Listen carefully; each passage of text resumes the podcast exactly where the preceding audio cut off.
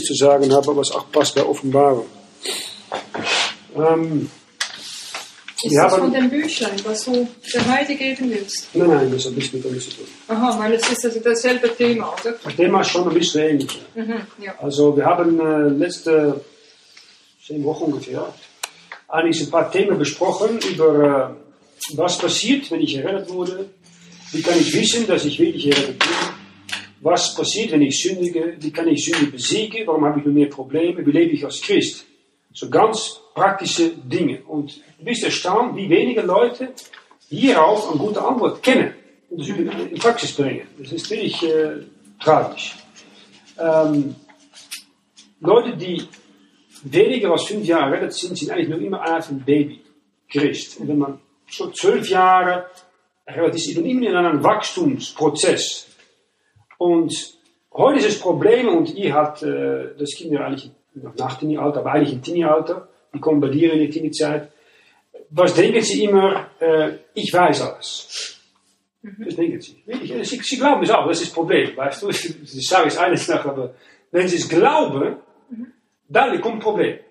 Aber im Moment, dass sie es glauben, dann haben sie kein Interesse, um Rat zu fragen von jemandem, die vielleicht was mehr weiß. Und dann wird es gefährlich. Und wenn Kinder denken, alles zu wissen, ist nicht mehr lehrbar, unterrichtbar. Und das ist typisch für Teenie-Alter. Wir haben das auch gerade bei uns in der Gemeinde einige Zeit, die denken, sie wissen alles. Sie brauchen keine Lehre, keine Gemeinde, kein Pass, nichts mehr. Naja, dann ist nur eine Sache von Zeit, bis die Bombe abgeht und es wird ein Trümmerhaufen werden. Und das tut man als Eltern dann. Da muss man dafür sorgen, dass man nicht zu weit weg ist, dass wenn es mal schief geht, dass man in, in äh, innerhalb des, des Boots ziehen kann. Mhm. Äh, heutige Teenager sind, die denken, ja, ich kann laufen, aber sie können noch kein Marathon laufen. Mhm. Das ist ein Unterschied. Äh, sie können gegen einen Ball, einen Fußball äh, kicken, aber sie sind noch kein Profifußball, die dann, damit sie Geld verdienen kann. Das ist ein Unterschied. Und äh, deswegen sollen Junggläubige, Neulinge nicht in einem Vollzeitdienst sein. Das ist gefährlich. Steckt noch der Feind, zelfs ein bisschen äh, äh, ja, ein Ego äh, aufblasen, dass sie denken, die wissen alles. Schlussendlich ist natürlich eine, einfach ein, ein lebenslanges äh, Wachstumsprozess, um Jesus Christus ähnlicher zu werden, ob man 10, 20, 30 oder 40 Jahre Christ ist. Nun, wir haben letztes Mal besprochen über das Thema Herr, was soll ich tun, um Gott zu dienen? Und erstens haben wir gesprochen über äh, ein neuer Herr dienen. Du bist nicht mehr von dir selber. Jesus hat dich gekauft, nicht nur deine Seele, aber auch dein Körper und dein Geist. Das heißt, du gehörst nicht mehr dich selber. Die Frage ist dann immer, Herr, was willst du, dass ich tun soll? Meine Beziehung mit meinem meine Ehemann, meine Ehefrau, meine Kinder, meine Arbeit, äh, ähm, alles Mögliche ist der Herr zu fragen. Und im Moment, dass man denkt, ich weiß es schon, ich habe automatisch belohnt, gib mir die Schnauze. Mhm. Weil es ist eine geistliche Sache und man braucht nicht den Herrn Weisheit zu fragen. Wir sind gekauft und der Herr möchte, dass wir auch einen vernünftigen Gottesdienst zeigen, dass wir unseren Körper in jeden Tag zur Verfügung stellen. Dann haben wir gesprochen über das Punkt von Taufe. Dass Taufe äh, dich identifiziert mit einem neuen Meister, mit Jesus Christus. Und es ist ein Bund eines guten Gewissens. Das Gewissen wird nur rein durch das Blut von Jesus Christus. Erst muss man zum Glauben kommen. Danach kann man ins Wasser getauft werden. Dat is een beeld van een Begräbnis, dass man mit Christus gestorben ist an der Sünde und die Begierde und Lüste dieser Welt. Und auferstanden ist dann, wenn man aus dem Wasser geht. Und äh, wir haben auch gesehen, letztes Mal, dass die Kämmerer in, die Kämmerer in äh, Apostelgeschichte 8, die gingen in, in, ins Wasser mit Philippus und kamen aus das Wasser. Sie wurden nicht besprengt. Du kannst nicht äh, besprengt werden und dann in das Wasser und aus das Wasser gehen mit denjenigen, die dich tauft. Das geht nicht. Also das waren ein paar Dinge, die wichtig sind äh, für jeder äh, Christ, äh, neue Meister, getauft werden. Was wichtig ist darin, Taufe hat nichts zu tun mit einer Ortsgemeinde. Bei die andere Kirche hier, Baptistenbild, das ist glaube ich Kirchenbild, sagen sie, ja, du kannst Mitglied werden, wenn du getauft bist, bist du automatisch Mitglied unserer Gemeinde. Das ist falsch. Nein, Taufe ist eine individuelle Sache zwischen dich und äh, den Herrn. Eine andere Verordnung, nicht sakramentale Verordnung, ist Abendmahl. Das ist eine, äh, auch eine geistliche Sache, die ist verbunden mit einer Ortsgemeinde. Nicht alleine, aber ist, mit, ist Gemeinschaftssache. Taufe ist individuell zwischen dich und den Herrn und diejenigen, die dich tauft zum Beispiel. Und ich will heute noch drei Dinge besprechen. Das ist erstens ähm, das Punkt von einer Gemeinde. Zweitens Abendmahl und drittens, äh, was tust du mit deiner Gabe? Äh, erstens will ich etwas sagen über eine Gemeinde. Am Moment, dass du errettet bist, dann bist du Mitglied einer neuen Familie. Ähm, wir, haben, wir haben vor, ein kleines Hündlein zu adoptieren. Mhm. Na, das braucht eine Familie. Dann gehen wir nun ihn besuchen, um dass Tag der Änderung von neue, von alter zu neuer Familie nicht zu groß wird. Das braucht Anpassungszeit. Na, ich habe 19 Jahre mit Ungläubigen in Familie oder Außenfamilienbeziehung gelebt. Damit ich zum Glauben kam, musste ich lernen, wie muss man sich benehmen als bibelgläubige Christ. Na, ein Kind lernt das in einer Familie. Mhm. Nicht nur alleine, aber muss mit anderen Kindern in der Familie auch auskommen. Das ist oft das Problem natürlich. Ein Kind ist nicht so ein Problem, zwei ist so größeres. Mhm. Und drei vier noch größeres. Ähm, und eine Gemeinde, die das Evangelium von Jesus Christus predigt, das muss man dabei sagen heute. Aber die meisten Gemeinden predigen das nämlich nicht. Mhm. Das ist Evangelium der Gnade Gottes. Das heißt, Christus ist gestorben für unsere Sünde nach der Schrift, ist begraben, das ist alles negativ, und am dritten Tag wiederum auferstanden nach der Schrift. Das heißt, für unsere Sünde gestorben, unsere Sünde negativ, gestorben negativ, begraben negativ und auferstanden ist positiv. Mhm. Das ist 75% negativ ist Evangelium. Mhm. Das ist wichtig, weil viele Gemeinden heute sagen, ja, Jesus liebt dich. Jesus liebt alle Sünder. Das ist nicht wahr.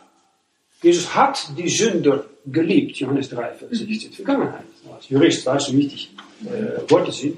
Er hat sie geliebt. Das heißt, er liebt die Welt nun nicht, weil wenn ein Ungläubiger stirbt und seine Sünde geht, direkt in die Hölle.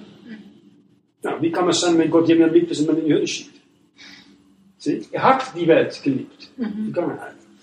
Und am Moment, dass jemand sich bekehrt von Sünde und von Unglauben zu lebendigen Gott durch Glauben an Jesus Christus, ist er angenehm gemacht in dem Geliebten, in Jesus Christus. Und dann ist er ein Auserwählter, weil er hat Christus gewählt als Freiwilliger. Dann ist er auserwählt, weil er ist in Christus. Nur danach, nicht davor, nach Calvin. Äh, und dann ist er automatisch durch den Heiligen Geist getauft im Leibe Christi.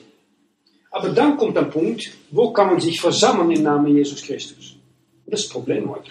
Mhm. Also, wo kann man eine bibelgläubige Versammlung finden?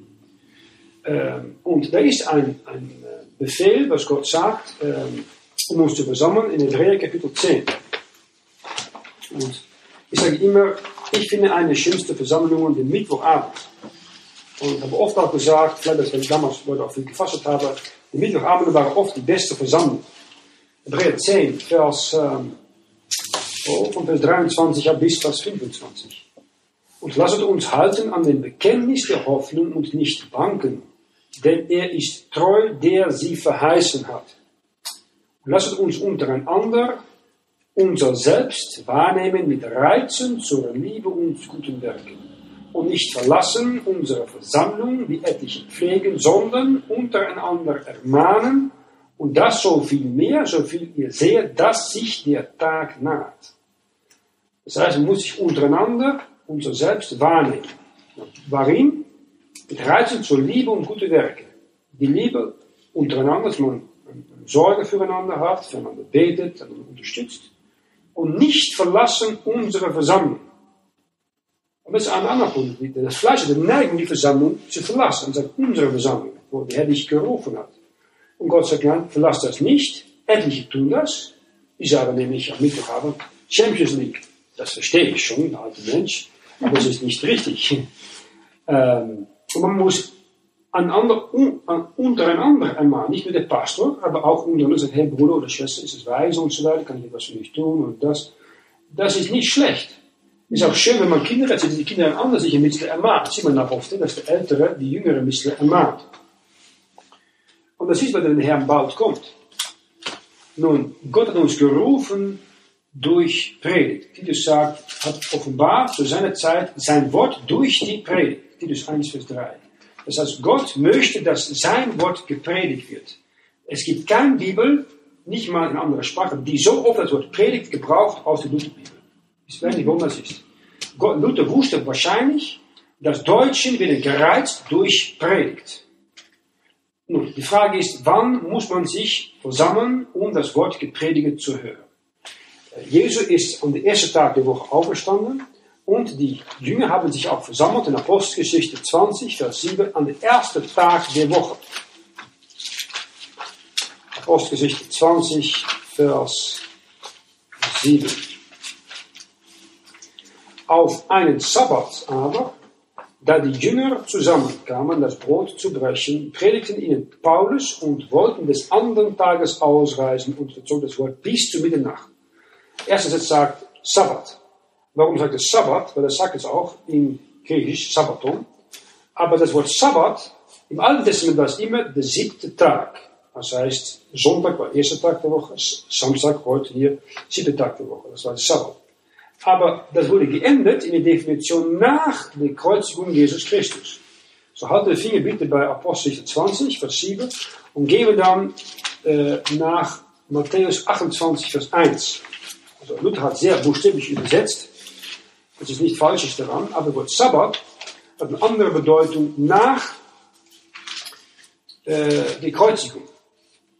Wir lesen deswegen in Matthäus 28, Vers 1. Am Abend aber des Sabbats, das ist der siebte Tag, welche anbricht am Morgen des ersten Feiertages, das ist Sonntag, der Sabbate, kam Maria Magdalene und die andere Maria das Grab zu besehen.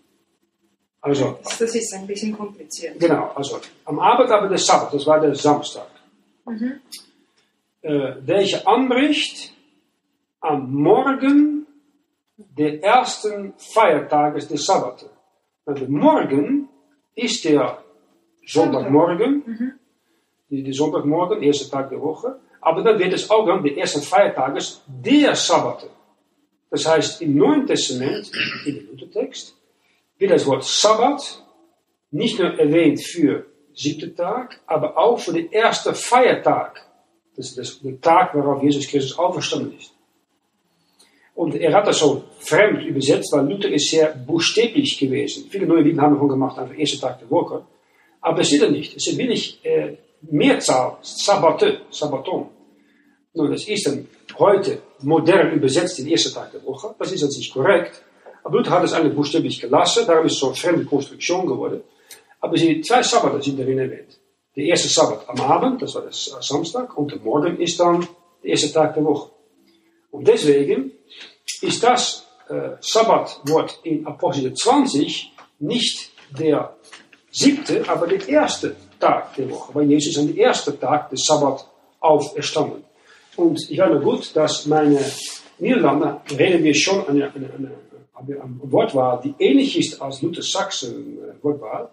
Da wurde immer gesagt, äh, Sonntag ist der Sabbat, du darfst nicht, nicht, äh, nicht, nicht Fußball spielen. Mhm. Sabbat. Wenn ich ein älter, dann wurde ich schlauer, habe ich gedacht, nein, das stimmt nicht.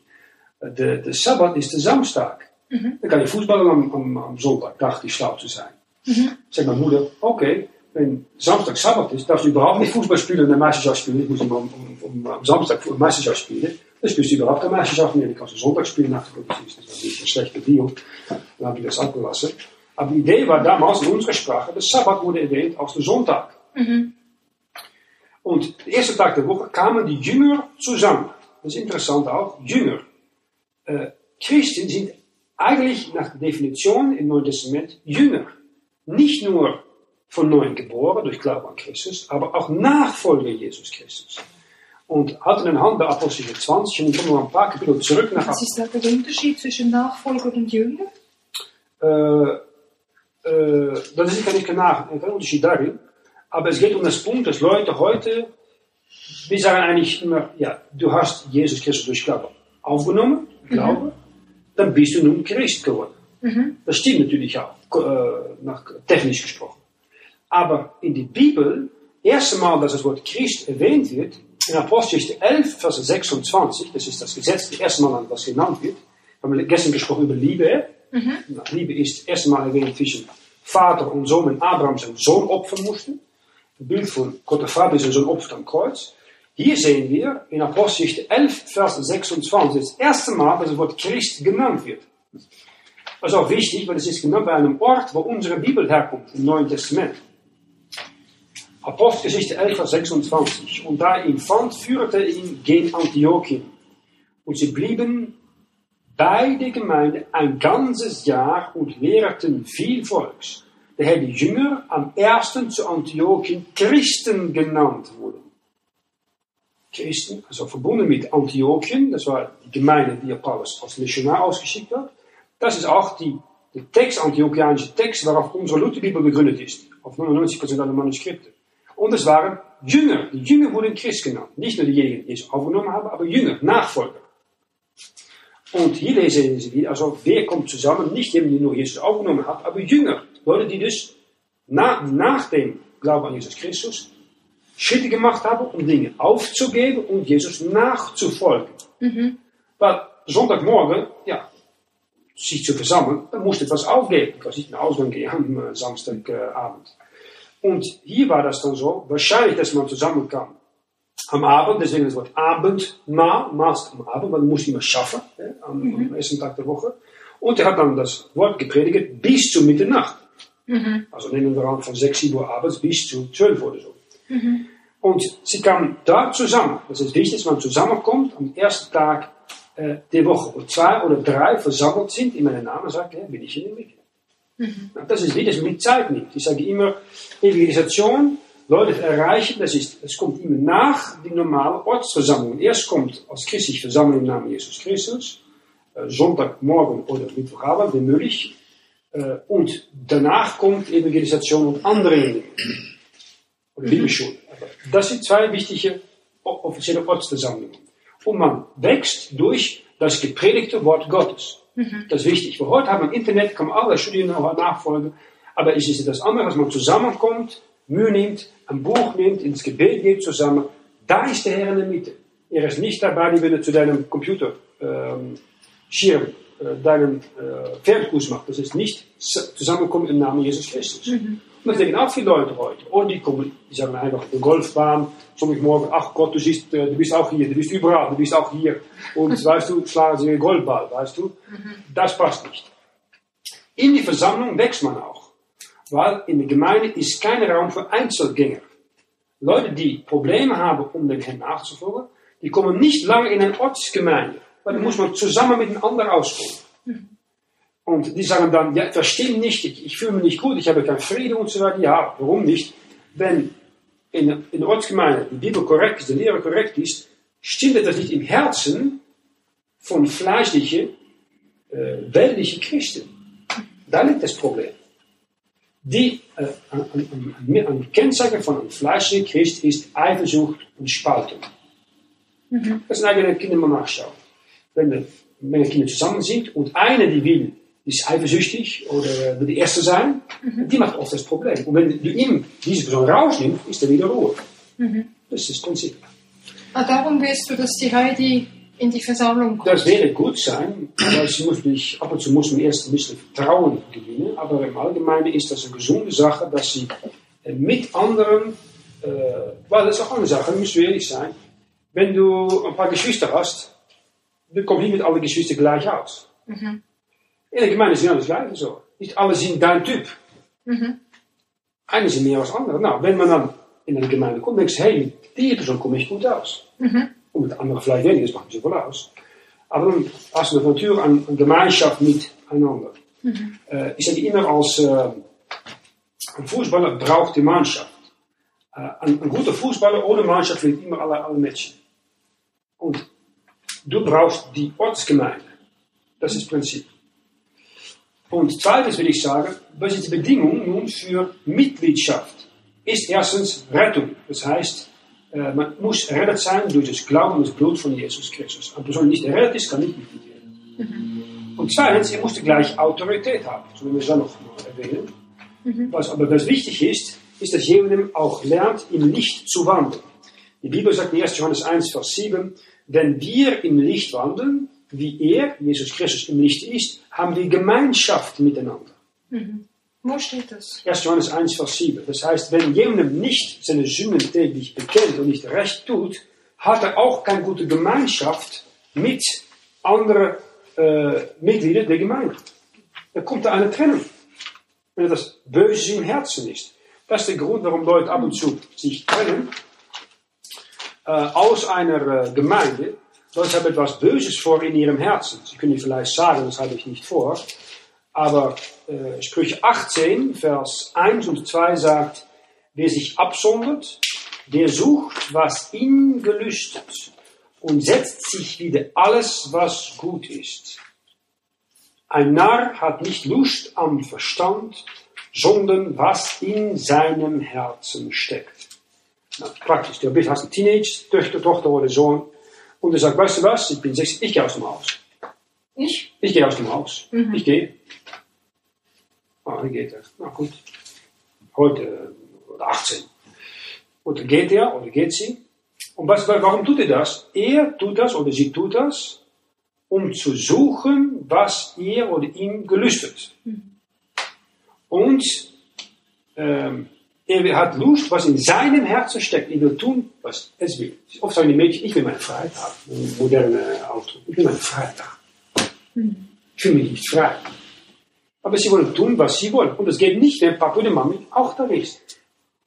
Und deswegen geht es weg unter der Autorität vom Papa der Mann. Mhm. Von Gemeindesohn Pastor. Das ist das Prinzip. Ähm, eine Person, die von neuem geboren ist und Jesus gerne nachfolgen möchte, kommt gerne in eine Ortsgemeinde. Das freut sich. Er hat eine Gemeinschaft mit gleichgesinnten Leuten, die auch weg sind und wegbleiben wollen von Sünden.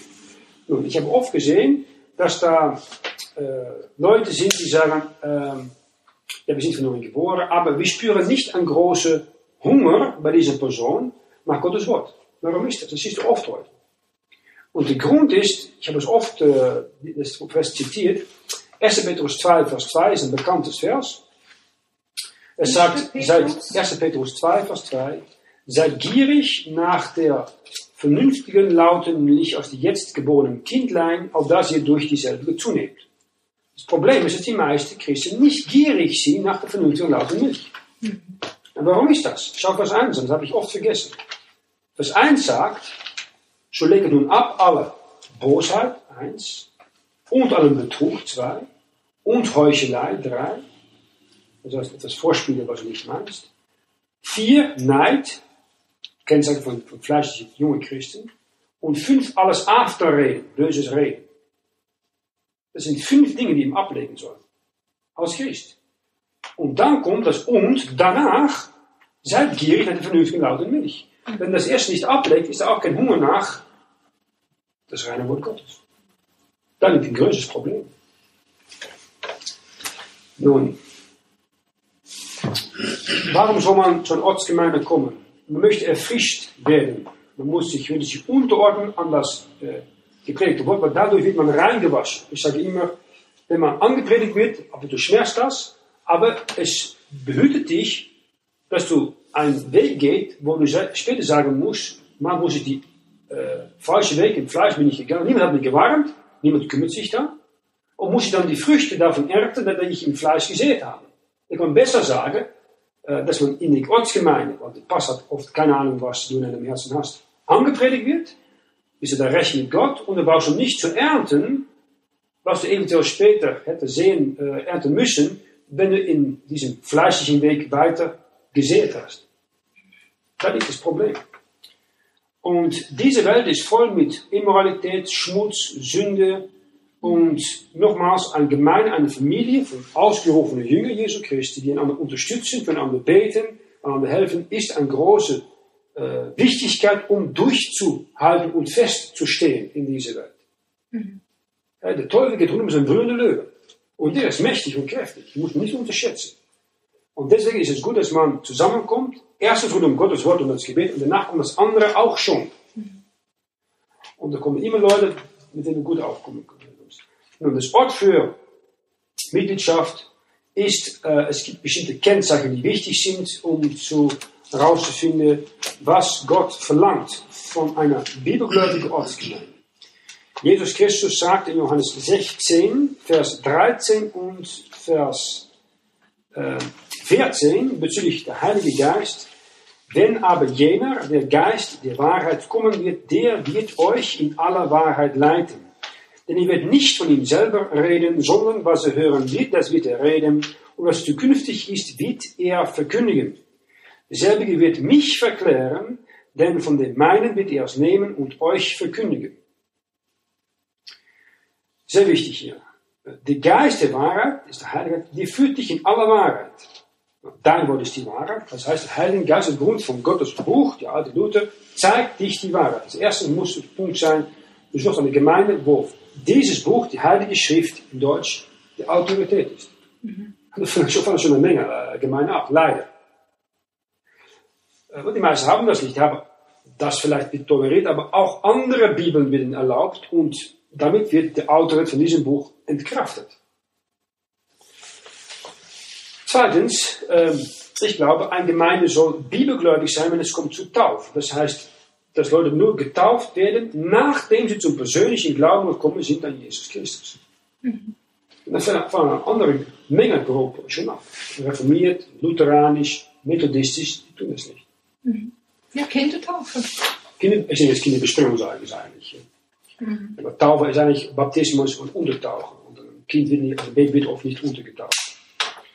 Und drittens, es soll unabhängig sein. Wir sehen niemals im Neuen Testament, dass da ein Bund von Baptisten oder eine Allianz ist. Das gibt es nicht. Es gibt unabhängige Gemeinden, miteinander in Verbindung stehen, autonom sind, aber unabhängig selber Entscheidungen treffen in einer Ortsgemeinde äh, bezüglich äh, Pastor, bezüglich Älteste, bezüglich Finanzen. Das ist eine Sache der Ortsgemeinde. Nicht eine Sache von einem Bund oder einer Allianz oder einer Welthierarchie, wie bei Rom ist. Viertens, die Gemeinden sind niemals charismatisch. Das heißt, nur die Charisma, nur den Heiligen Geist haben. Äh, eine, eine Ortsgemeinde soll bibelgläubig sein. Das Wort soll zentral stehen. Warum? Weil der Heilige Geist ist gegeben, um Jesus Christus zu verkündigen und in die Wahrheit zu leiten. Das Heilige, von Geist erfüllte äh, Gemeinde weist hin auf Gottes Wort und Jesus Christus. Und nicht auf den Heiligen Geist. Mhm. Also das Zungenreden. Genau. Das also, ist, das äh, ist, die sagen immer, jemand, der vom Geist erfüllt ist, der kann Zungen reden. Genau. das ist doch bla bla bla. Und dann sage ich jemandem, willst du nicht, du hast nicht den Heiligen Geist, du kannst nicht in Zungen reden. Rede mal ein bisschen in einer bekannten Sprache, zumindest nicht kennst. Japanisch, Chinesisch, äh, Zulu, das können sie nicht. Mhm. Ja. ja. Bla bla bla. Und ich habe mal geprüft. Du sagst, okay, rede in Zunge, ich nehme es auf. Wie hat die Gabe von Übersetzung hier?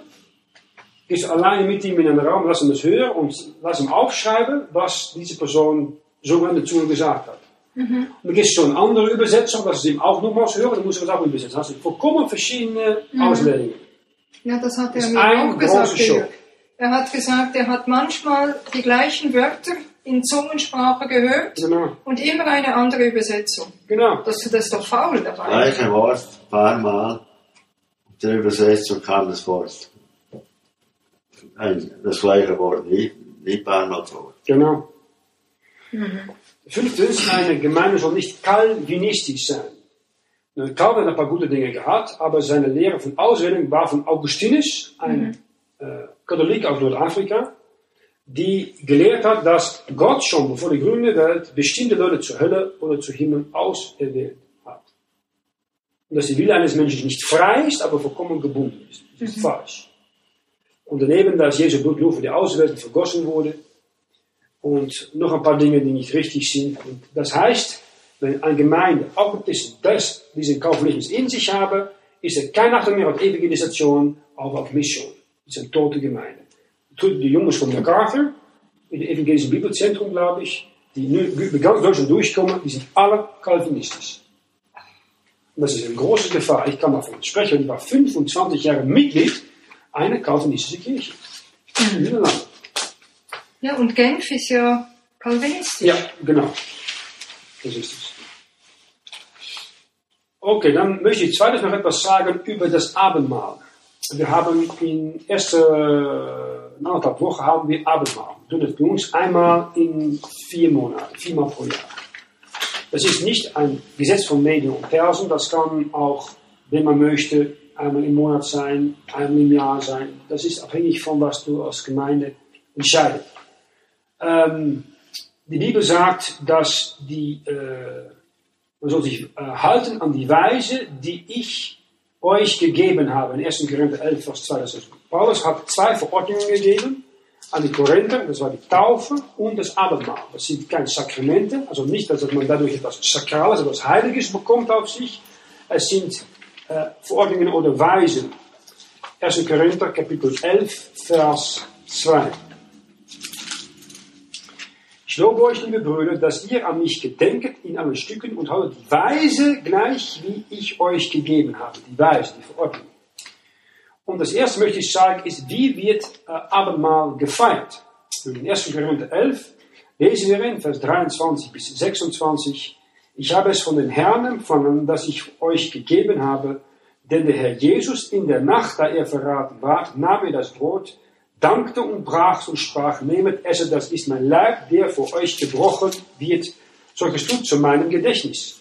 Desselbigen gleichen auch den Kelch nach dem Abendmahl und sprach, dieser Kelch ist das Neue Testament in meinem Blut. Solches tut, so oft ihr es trinket, zu meinem Gedächtnis.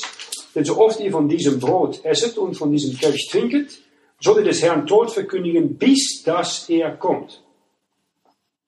Brot und Wein. Das Brot nehmen wir ohne Sauerteig. Warum? Sauerteig nach 1. Korinther 5 ist ein Bild von Sünde. Falsche Lehre oder falsche Praxis. Und das Körper Jesu war ohne Sünde. Er wurde zur Sünde gemacht. Er hat in seinem Körper, unseren Leib, unsere Sünde in sich genommen. Aber er war in Leib, Seele und Geist, wovon das Kreuz ohne Sünde. Deswegen ist das Brot auch ohne Sauerteig. In Hebräisch heißt es auch die Matzes, die, die äh, Kuch ohne Sauerteig.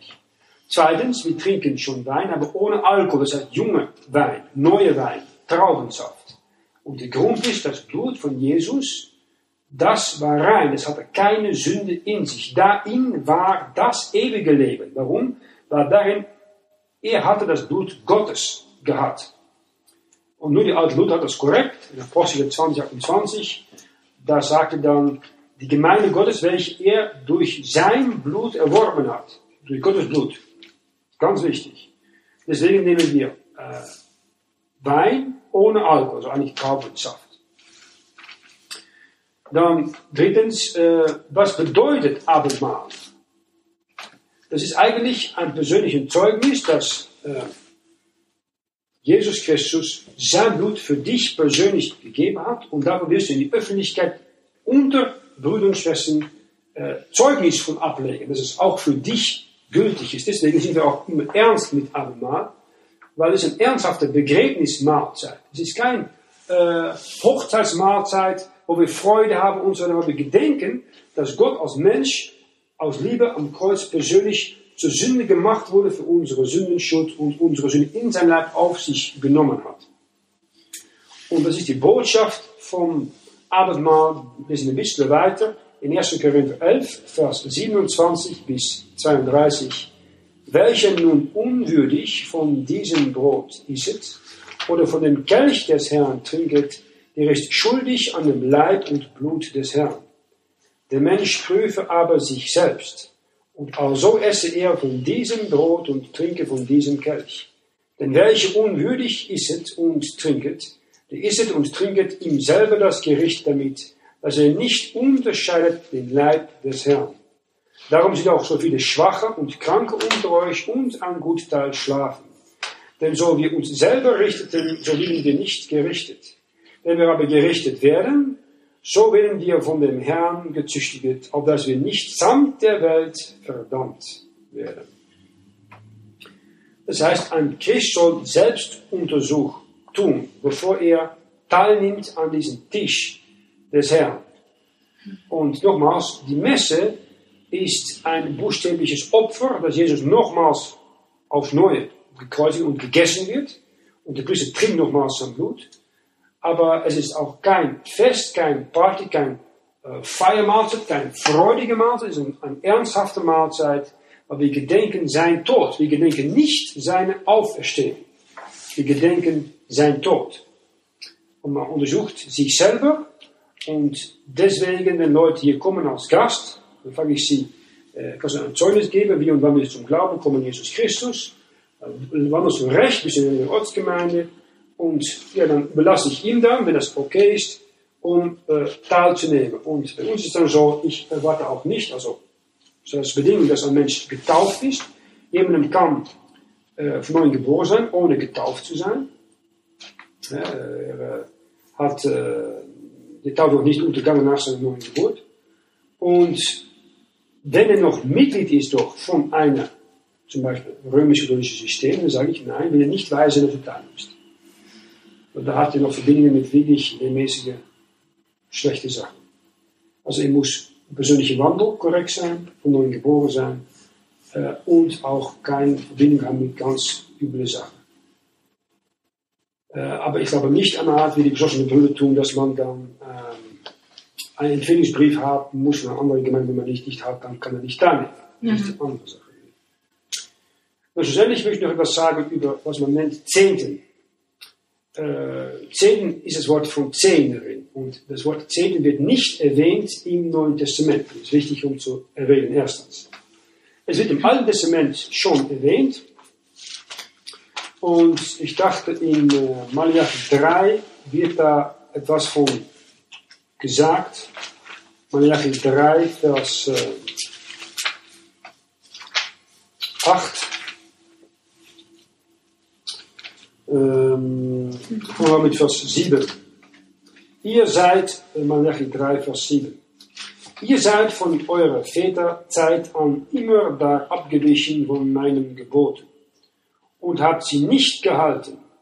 So bekehret euch nun zu mir, so wie ich mich zu euch auch kehren, spricht der Herr Zebot. So sprechet ihr, worin wollen, sollen wir uns bekehren? Er spricht zu Juden. Ja? Na, du weißt, Juden sind gut in eine Sache, Geld machen. Mhm. Also sagt Gott, ich habe Geld. Mhm. Er sagt, ist es recht, dass ein Mensch Gott täuschet, wie ihr mich täuschet? So sprechet ihr, womit täuschen wir dich? am Zehnten und Hebopfer. Was ist das Hebopfer? Das habe ich nie verstanden. Diese, diese Opfer, äh, ja, äh, Geschichten, oder? Die, die ja. haben ja Brandopfer, Hebopfer ja. und so weiter. Die, die, haben so viele Opfer. Ich habe gedacht, das ist ja Wahnsinn. Ja, wir müssen jetzt mal noch besprechen, die verschiedenen Opfer im äh, Alten Testament, die immer einen äh, Aspekt vom Opfertod Jesus Christus äh, zeigen. Mhm. Äh, und das waren Opfer, die man gefragt wurde zu bringen. Zehnte war, das kam damals nicht oft in Geld, es ging oft in, in, in Weizen oder etwas, was man auf dem Land verbaut hat. Und da kam auch dazu, dass man einen, einen Bock, einen Lamm, etwas brachte, neben diesen Zehnten, um den Herrn zu opfern, verbindlich zu opfern, zu geben. Mhm. Und das ist was, äh, kurz gesagt. Vers 9, darum seid ihr auch verflucht, das sagt Gott zu seinem Volk, dass euch alles unter den Händen zerrinnet. Und ihr täuschet mich allesamt. Bringet aber die Zehnten ganz in mein Kornhaus. Mhm. Also Kornhaus, das, sind, also, das ist nicht Geld, das ist eine mhm. praktische Sache. Auf das in meinem Hause Speise sei. Mhm. Und prüfet mich hierin, spricht der Herr Zebot, ob ich euch nicht des Himmels Fenster auftun werde und Segen herabschütten, die fühlen. Das hat zu tun mit Ackerbau, Vers 11. Ich will für euch den Fresser schelten, dass er euch die Frucht auf dem Felde nicht verderben soll. Und der Weinstock im Acker euch nicht unfruchtbar sei, spricht der Zebot. Und das zeigt also, dass die äh, Israeliten, oft Ackermänner, mussten da von ihrem Acker Zehnte geben und daneben noch, diesen Hebel für ein Lämmern oder ein Tier, um den Herrn zu geben. Wenn sie das nicht tun, dann hat Gott gesagt, dann verfluche ich euch auch in eurer Ernte äh, Geschäft. Mhm. Und damals war es so, dass die äh, sagen wir, elf Geschlechter haben dann Zehn gegeben an die Leviten. Leviten gab es wieder an den Priester, der Priester gab es wieder an Gott. Also das war ein System von sagen wir, Zehnten geben. Aber wenn die erste Gruppe das nicht genügend gegeben hat, konnte die zweite Gruppe auch schwer ihr Zehnten mhm. geben. Und deswegen sagt er, wenn er es nicht tut, ja, dann kommt da ein Fluch äh, auf euch. Das hat zu tun mit Israel unter dem alten Bund vor dem Kreuz äh, in praktische Sachen. Andersrum, wenn sie das tun, Ende von Vers 10, dann möchte der Herr das Himmelsfenster auftun. Nun, im äh, Neuen Testament äh, hat es zu tun mit die Gaben äh, versammeln am ersten Tag der Woche. Dann das, äh, na, das ist in 1. Korinther 16, Vers 2. 1. Korinther 16, Vers 2. Auch hier übersetzt Luther sehr äh, buchstäblich äh, vom äh, Griechisch, das ist Sabbate, Mehrzahl, auf jede Sabbat eine, wir haben schon gesehen in Matthäus 18, 20, 28, Vers 1, dass da das Wort Sabbat. 1. Korinther 16. 16, Vers 2. Mhm. Mit jedes Sabbat erwähnt, aber mit Matthäus 18, Vers 1 haben wir gesehen, das Wort Sabbat im Neuen Testament nach dem Neuen Bund ist ein Hinweis für den ersten Tag der Woche. Auf jeden Sabbat einen lege bei sich selbst ein jeder unter euch und sammle, was ihm gut dünkt, auf, dass nicht, wenn ich komme, dann allererst die Steuer zusammen sei. Hier wird es Steuer erwähnt. Kirchensteuer kommt unserem Wort her. Aber es ist eine ein freiwillige Sache, weil es wird erwähnt als, was ihm gut dünkt. Es wird nicht gesagt Zehnte. Mhm. Es ist, was ihm gut dünkt. So noch ein paar andere Merkmale auch äh, erwähnen. Und im Alten Testament war es ganz klar, dass man als Ackerbauer äh, die Früchte gegeben hat. Das war schon vor dem Gesetz so, unter dem Gesetz so und nach dem Gesetz, äh, ja, glauben viele, ist es auch Weises zu tun. Äh, zum Beispiel vor dem Gesetz, also bevor Gott das Gesetz an das Volk Israel via Mose gab, lesen wir in 1. Mose 28, Vers äh, 22, dass Jakob wegzieht aus äh, Kanaan Richtung Mesopotamien. Natürlich, Jakob ist Jakob, er ist ein kleiner, äh, ja, schlauer Typ. Und Jakob tut ein Gelübde, weil Gott offenbart sich an diesem Traum, diesem Himmelsleiter in Bethel. Und äh, Vers 19 von 1. Mose 28, und dann sagt Jakob zu Gott und tut ein Gelübde und sagt, und schau mal an, es gibt fünf Bedingungen, die Gott erst erfüllen äh, soll, bevor er in Vers 22 sein Ding tut. Hier kommen die Bedingungen, das ist typisch äh, Jakob. Erstens, so Gott wird mit mir sein, erstens. Und zweitens, mich behüten auf dem Weg, Vers 20, äh, den ich reise. Drittens, und Brot zu essen gebe. Und viertens, Kleider anzuziehen. Und fünftens, und mich mit Friede wieder heim zu meinem Vater bringen. So soll der Herr mein Gott sein.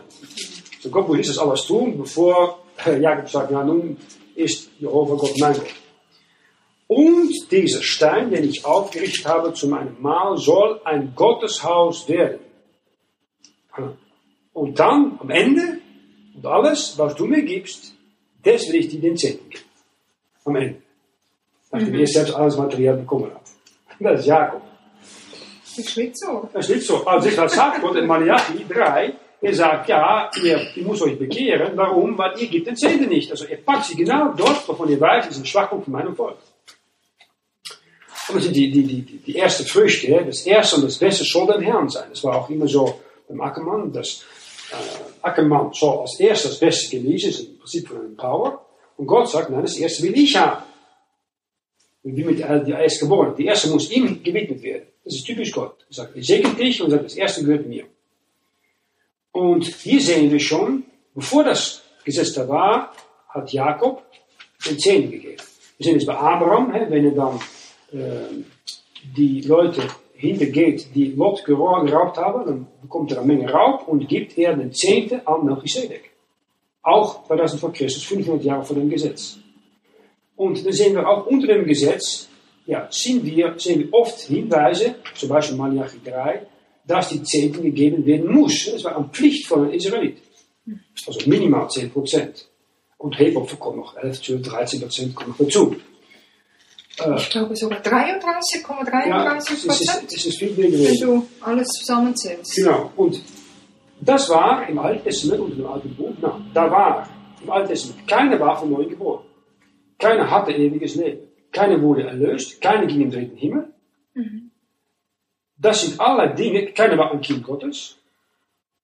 Das sind alle Dinge, die wir nun bekommen haben nach dem Kreuz als Heiden durch Glaube allein in Jesus Christus, ohne ein einziges Gesetz zu halten.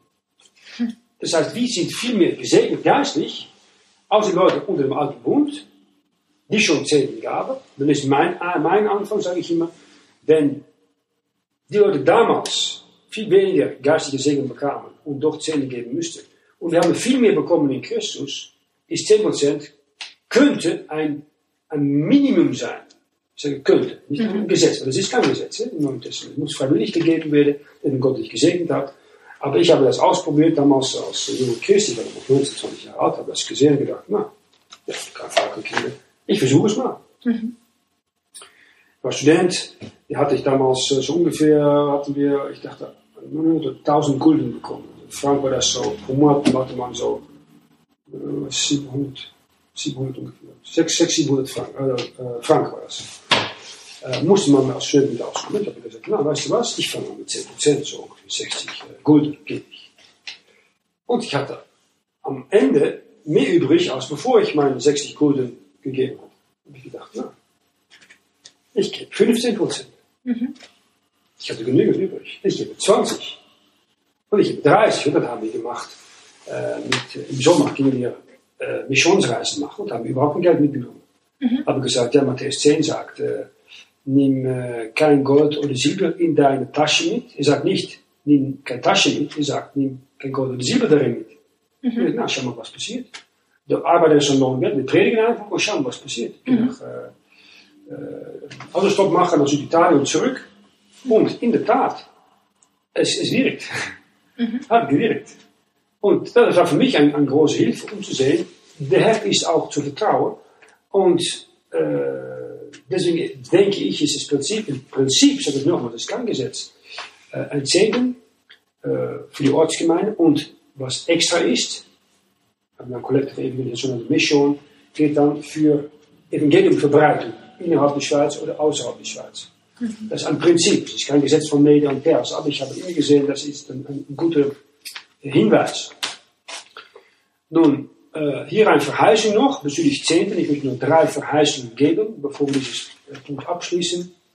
Äh, die erste Verheißung, die Gott gibt, ist in Sprüche 3, Vers 9 und Vers 10. Sprüche, Kapitel 3, Vers 9 und Vers 10. Ehre den Herrn von deinem Gut und von den Erstlingen all deines Einkommens. So werden deine Scheunen voll werden und deine Kelter mit Most übergehen. Mhm. Das ist eigentlich ein, ein Gebot, ehre den Herrn. Ähm, und dann soll er, dieses materielle Segen, äh, Vers 10, sein Teil tun. Aber das ist Alten Testament. Dann gehen wir zu Neuen Testament, aber noch immer unter den Alten Bund in Lukas Kapitel 6, Vers 38. Lukas 6, Vers 38.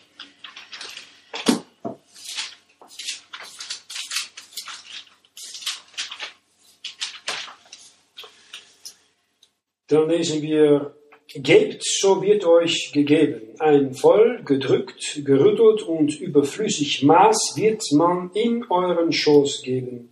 Denn eben mit dem Maß, da ihr mitmesset, wird man euch wieder messen.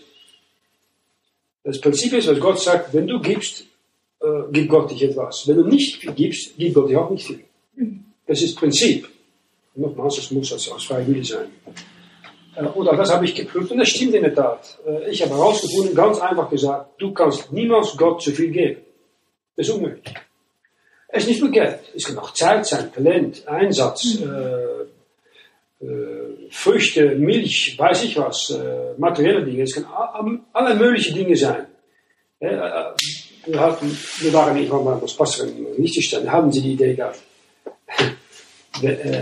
wenn wir am Sonntagmorgen eine Stunde kommen, um 11 Uhr, und unsere Zehnten geben, ist alles okay.